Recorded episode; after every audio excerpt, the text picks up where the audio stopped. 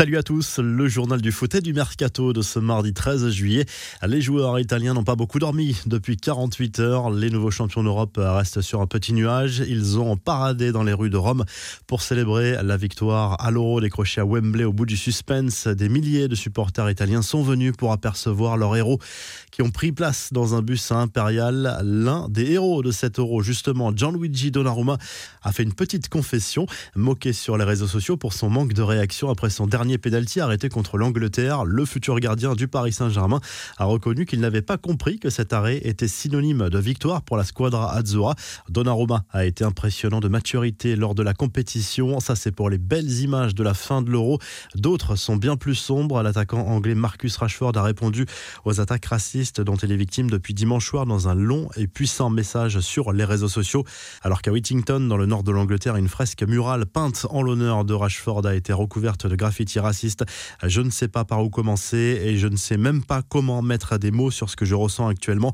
Tout ce que je peux dire, c'est que je suis désolé, j'aurais voulu que ça finisse différemment. Je peux accepter les critiques sur mes performances, mais je ne m'excuserai jamais pour ce que je suis et d'où je viens. Je n'ai jamais été aussi fier qu'en portant les Three Lions sur ma poitrine, a écrit l'attaquant anglais. Des fans anglais sont venus déposer des messages beaucoup plus positifs sur cette fameuse fresque.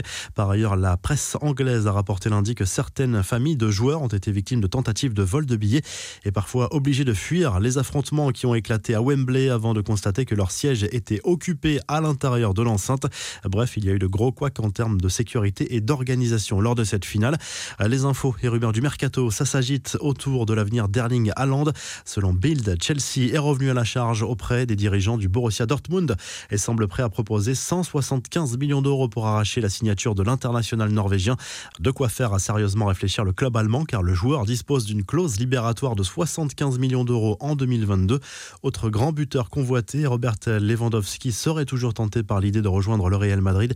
Selon As, le club espagnol a pour le moment d'autres priorités en attaque avec des joueurs plus jeunes comme Kylian Mbappé et Erling Haaland, mais le Polonais reste une piste chaude. Manchester City ne veut plus d'Antoine Griezmann alors que la presse catalane faisait état le week-end dernier d'un intérêt des Citizens pour l'international français. Le Manchester Evening News affirme de son côté que la piste a bien été étudiée mais qu'elle n'est plus d'actualité.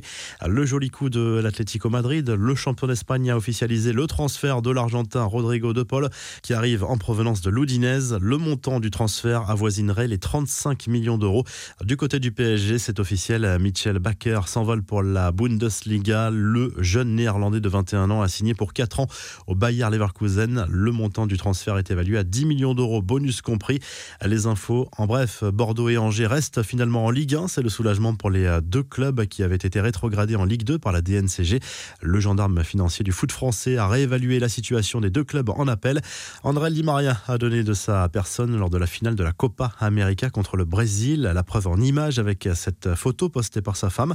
Il s'agit de la cheville gauche de l'Argentin bien gonflée après un choc lors de cette finale. Di Maria va passer trois semaines de vacances avant de retrouver l'entraînement avec le PSG.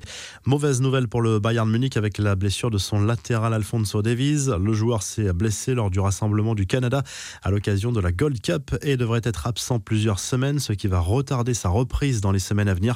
Ces quelques images de Sergio Ramos qui a fait sa première apparition au centre d'entraînement du Paris Saint-Germain lundi après son transfert bouclé la semaine dernière. Le défenseur espagnol a rencontré ses nouveaux coéquipiers avant d'effectuer sa première séance d'entraînement. Enfin, l'OM a officiellement présenté son nouveau maillot extérieur pour la saison 2021-2022, une référence notamment au M de Marseille, imaginé par Puma. Le maillot affiche plusieurs teintes de bleu qui représentent les différentes facettes de la ville. La revue de presse, le journal de l'équipe fait sa une avec Gianluigi Donnarumma, le futur gardien du PSG. L'international italien, héros de la dernière finale de l'Euro, sera forcément l'une des attractions de la Ligue 1 à la reprise. Il pourrait être titulaire en championnat, Navas en Ligue des Champions, c'est la tendance. Le club parisien qui attend la fin des festivités de la Squadra Azzurra pour officialiser son transfert. En Italie, la presse reste sur son petit nuage après la victoire à l'Euro des joueurs de Roberto Mancini. Tout au sport revient ce mardi sur les festivités à Rome et se défiler au milieu d'une foule en liesse. En Espagne, le journal Sport se penche sur la reprise d'entraînement du Barça avec un président Laporta qui annonce la couleur. Il veut retrouver une mentalité de gagnant et tout rafler la saison prochaine. Concernant l'avenir de Messi, le président du club Blaugrana continue d'afficher sa confiance.